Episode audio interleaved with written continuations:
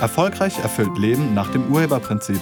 Ein Podcast von Diplompsychologin und Urhebercoach Kedo Rittershofer.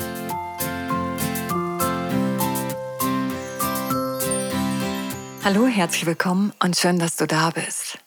In diesem Podcast erfährst du, wie man in fünf Schritten die eigene Partnerschaft retten kann.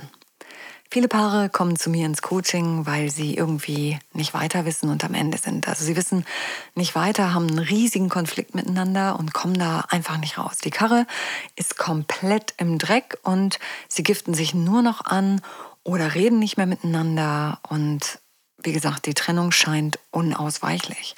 Vielleicht kennst du das auch aus deiner Partnerschaft. Ihr habt viel Streit, ganz schlechte Stimmung, lebt nebeneinander her oder aneinander vorbei, driftet langsam auseinander, habt keine Gemeinsamkeiten mehr.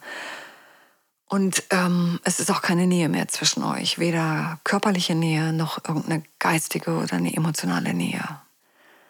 Und wenn man an dem Punkt ist in der Partnerschaft, und ich glaube, alle Paare kennen diesen Punkt oder diese Situation, dann ist die erste und absolut wichtigste Frage, was ist jetzt eure Absicht?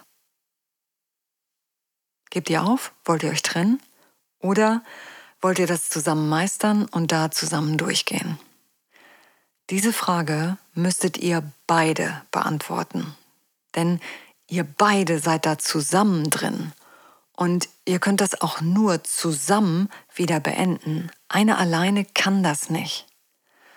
So, und wenn eure Absicht ist, da zusammen durchzugehen, dann ist der erste Schritt von fünfen, die Wahrheit zu sagen die Wahrheit zu sagen darüber, was passiert ist, ähm, was war vielleicht der Ursprungskonflikt, was ist passiert, welche Erwartung wurde nicht erfüllt, was hat der andere gesagt oder getan? Und damit hast du nicht gerechnet oder was hat der andere eben nicht getan, also unterlassen und nicht gesagt? Und das war für dich die Unterbrechung.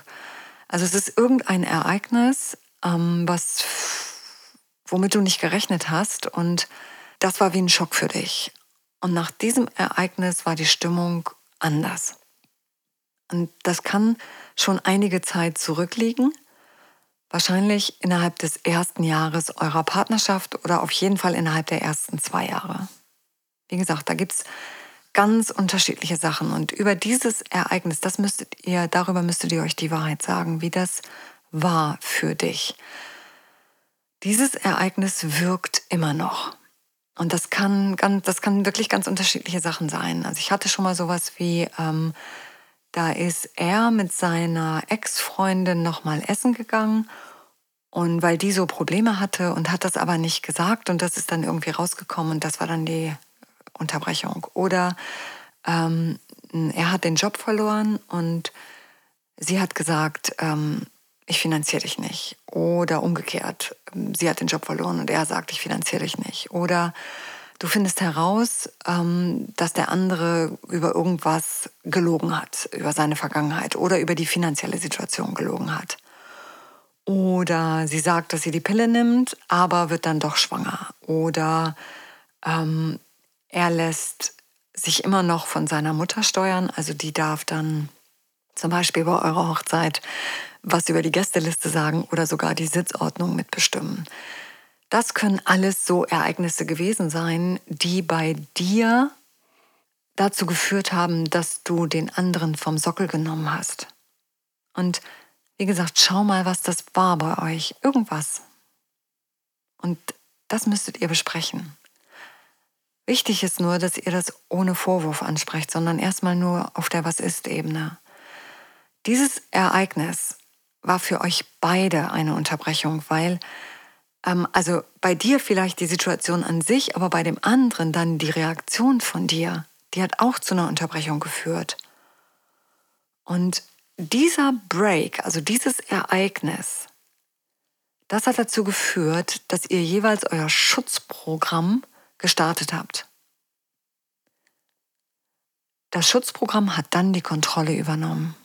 Und so ein Schutzprogramm ähm, kann alles Mögliche sein. Das ist so eine Art innere Handlungsanweisung, die dein Überleben sichern soll. Frei nach dem Motto, wenn das so ist, dann.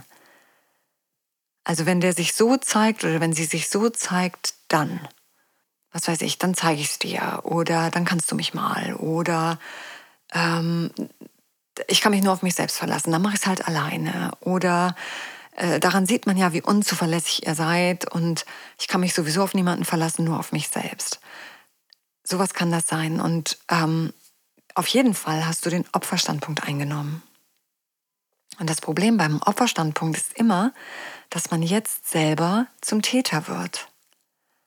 Also der andere hat sich so verhalten und jetzt setzt bei dir das Bestrafungsprogramm ein. Also du zahlst heim. Und aus dem Opferstandpunkt startest du dein Bestrafungsprogramm. Und der andere sieht sich ja auch als dein Opfer und auch er startet sein Bestrafungsprogramm. Also zwei Bestrafungsprogramme starten gleichzeitig. Bei der Frau startet das Männerveränderungsprogramm. Also jetzt wird ihm mitgeteilt, was man an ihm alles auszusetzen hat. Man ist am Meckern, die Augen werden verdreht und das ist an der Tagesordnung. Nichts, was er macht, ist irgendwie richtig und das zeigst du ihm auch. Und bei den Männern startet das Frauen-Ignorierprogramm. Egal, was sie sagt. Das geht auf der einen Seite rein und auf der anderen Seite wieder raus. Männer schalten auf Durchzug und das zeigen sie ja auch. Also sie zeigen der Frau, dass sie keine Rolle mehr spielt, dass sie irgendwie unwichtig ist. Und diese beiden Programme, diese beiden Programme sind Ausdruck von Verachtung. Verachtung bedeutet starke Geringschätzung einer Person gegenüber. Man bewertet den anderen Menschen als minderwertig.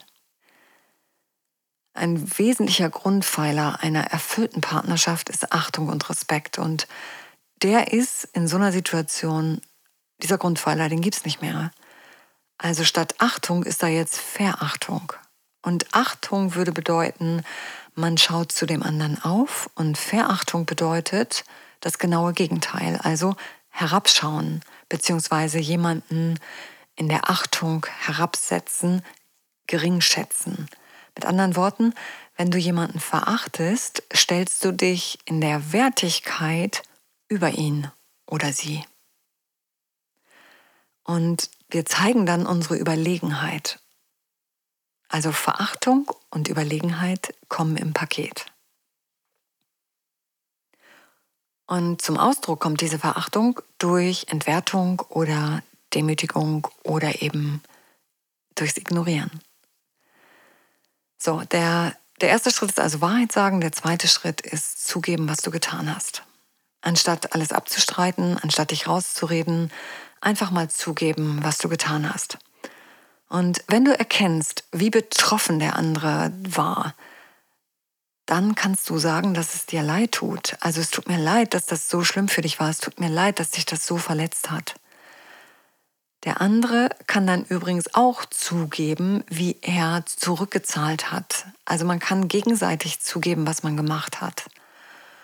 Und dieses Zugeben, wie gesagt, das ist der zweite Schritt und das ist ein wirklich wesentlicher Schritt.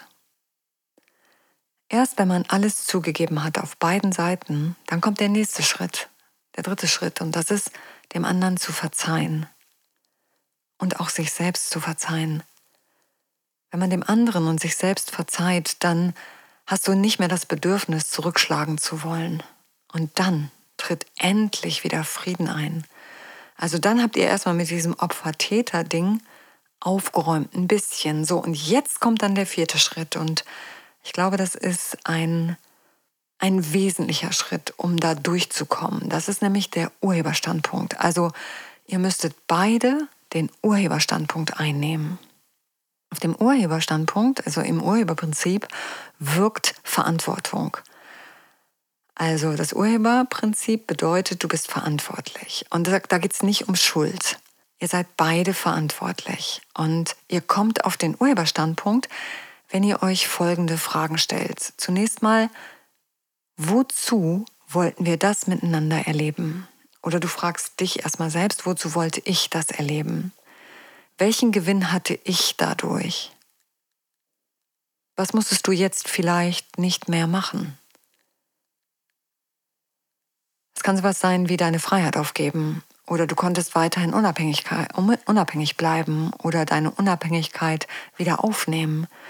Ähm, vielleicht hat es auch dazu gedient, dich nicht mehr auf den anderen einzulassen und damit dein eigenes Ding machen zu können. Oder vielleicht konntest du dadurch in deinem alten Familiensystem bleiben. Also du musstest dein, deine Ursprungsfamilie nicht verlassen, weil du dich ja auf deinen neuen Partner nicht verlassen kannst.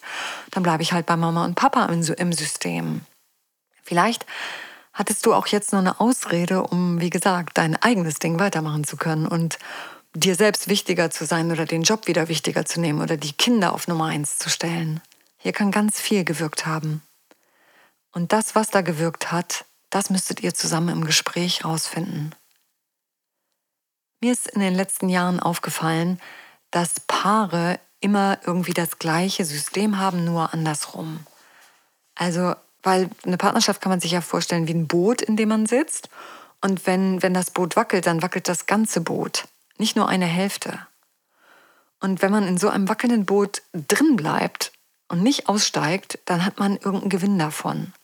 Und da beide noch da sind, haben also beide auch irgendwie einen Gewinn davon. Und das heißt, das passt irgendwie. Bei einigen Paaren ist mir aufgefallen, wenn die Frau aus dem System kommt, Frauen verlieren mit Männern, dann kommt er aus dem System, Männer verlieren mit Frauen. Was meine ich damit? Also ein System ist sowas wie, das kennst du. Ähm, vielleicht hat deine Mutter mit deinem Vater verloren oder deine Oma hatte schon mit deinem Opa verloren oder deine Schwester hat mit ihrem Mann verloren. Also du kennst das aus deiner Ursprungsfamilie, dass es so ist und bei den Männern eben umgekehrt. Da hat dein Papa mit deiner Mutter verloren oder dein Bruder mit seiner Frau oder ähm, dein Opa schon mit seiner Frau. Also das, das ist ein System, was du kennst. Männer verlieren mit Frauen. Und wenn du in diesem System groß geworden bist, dann lebst du das vielleicht selber noch. Und der andere lebt ein passendes dazu, sonst wäret ihr nicht mehr zusammen. Es kann auch sowas sein wie, ähm, sie ist nicht deine Nummer eins. Also du hast aufgehört, sie als Nummer eins, als die wichtigste Person in deinem Leben zu sehen. Und wenn das bei dem einen so ist, dann ist es bei dem anderen auch so. Also wenn, wenn er dich von Nummer eins nimmt, dann hast du ihn auch darunter genommen. Garantiert. Also es kommt immer irgendwie im Paket, immer beide. Und Partnerschaft ist ein Weiterentwicklungsprogramm. Ein, ein, das heftigste, was ich kenne. Und wenn man sich dieser Weiterentwicklung verweigert, dann wird es schmerzhaft. Also wenn man da nicht wenn man da nicht durch will, wenn man das nicht zusammen machen will. Weil du wirst in der Partnerschaft immer mit dir selbst konfrontiert. Du entdeckst Seiten an dir, Verhaltensweisen an dir, von denen du gar nicht wusstest, dass du die hast. Also du lernst dich sehr gut kennen. Und es ist die Frage, ob du das willst. Weil der andere spiegelt etwas. Also etwas, was du selbst noch nicht entwickelt hast oder was, wo, du, wo du selber noch nicht durchgegangen bist, das kriegst du in der Partnerschaft gespiegelt. Und das ist ein, ein tolles Programm an sich, nur du musst wissen, ob du das willst. Und wenn man dann den Urheberstandpunkt eingenommen hat, also bezogen auf das Ereignis, dann kann man wieder ganz neu starten. Und ganz neu starten bedeutet, man entscheidet sich für den anderen neu. Und man stellt sozusagen diese, diesen Grundpfeiler von Nummer eins wieder hin und auch die anderen drei Grundpfeiler, die dazukommen, also auch Achtung und Respekt und, und Liebe und Nummer eins und Vertrauen. All, all, die, all die Grundpfeiler müsstet ihr wieder miteinander aufbauen und das kann man machen indem man sich auch gemeinsam sagt, was man sich voneinander wünscht. Also man stellt die Bedingungen, die man hat, und der andere stellt die Bedingungen. Das wird miteinander verhandelt. Und dann gilt es, die Bedingungen des anderen gerne zu erfüllen. So, und wenn ihr wissen möchtet, was ihr ab jetzt anders machen könnt, damit ihr nie wieder in so eine heftige Krise zusammenkommt, da habe ich ein paar Hinweise für euch. Zum einen ist dann der Hinweis, bitte geht nicht im Streit miteinander schlafen, sondern klärt alle Konflikte vorher. Nehmt euch mindestens ein bis zwei Stunden pro Woche Zeit, in denen ihr mal über euch als Paar redet und sagt euch die Wahrheit. Nennt eure Bedingungen und erfüllt die Bedingungen des anderen gerne.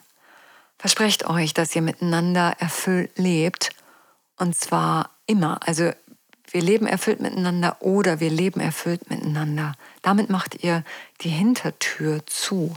Versprecht euch, dass ihr da zusammen durchgeht, wenn es eng wird, anstatt euch zu trennen. Und dann schließt alle Hintertüren und lasst euch wieder ganz aufeinander ein. Entdeckt die Großartigkeit im anderen wieder, so wie es am Anfang war. Hört auf, voneinander negativ zu denken. Und wie gesagt, dafür müsstet ihr diese Unterbrechung, die ihr hattet, aufarbeiten. Und dann vermeidet die No-Gos in der Partnerschaft. Dazu gibt es einen Podcast, das ist der Podcast mit der Nummer 64, die No-Gos in Partnerschaft. Ich lade euch ein, euch den nochmal anzuhören. Eure Partnerschaft ist das, was ihr beide daraus macht. Und ihr habt euch da gemeinsam in diese Situation gebracht und ihr könnt euch da auch nur gemeinsam wieder rausbringen. Und nochmal, es gehören immer beide dazu. Einer allein ist dazu nicht in der Lage. Es braucht immer beide. Und wenn der andere das absolut nicht will, dann stimme der Trennung zu. Und dann überlegt euch, wie ihr die Trennung gestalten wollt, also im Kampf oder im Frieden. Und auch hierzu gibt es einen Podcast, nämlich der Podcast mit der Nummer 57, da geht es um friedliche Trennung. Also, wenn ihr da durch wollt, dann geht das nur gemeinsam. Und ihr könnt auch einen Profi dazu nehmen, um da gemeinsam durchzugehen. Das ist möglich. Und wenn das nicht ist, ist es auch okay, sich zu trennen. In diesem Sinne, ich danke dir fürs Zuhören und ich wünsche dir eine friedliche und erfüllte Woche. Sei nett zu dir und zu anderen.